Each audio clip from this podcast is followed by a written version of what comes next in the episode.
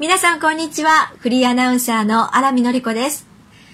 今日は相田光夫さんをご紹介します。詩人で書家、ご自身の詩を独特の書体で書いた作品で知られます。書の主人、命の詩人とも言われ、くじけそうな時、そっと背中を押してくれるような作品です。それではお聴きください。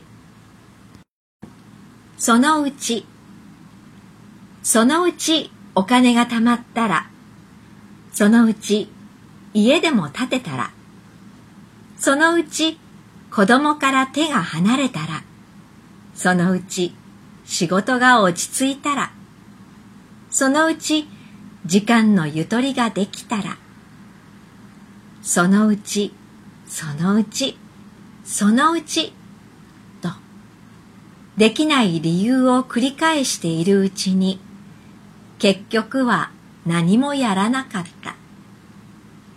虚しい人生の幕が降りて、頭の上に寂しい墓標が立つ。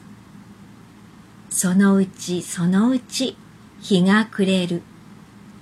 今来たこの道、帰れない。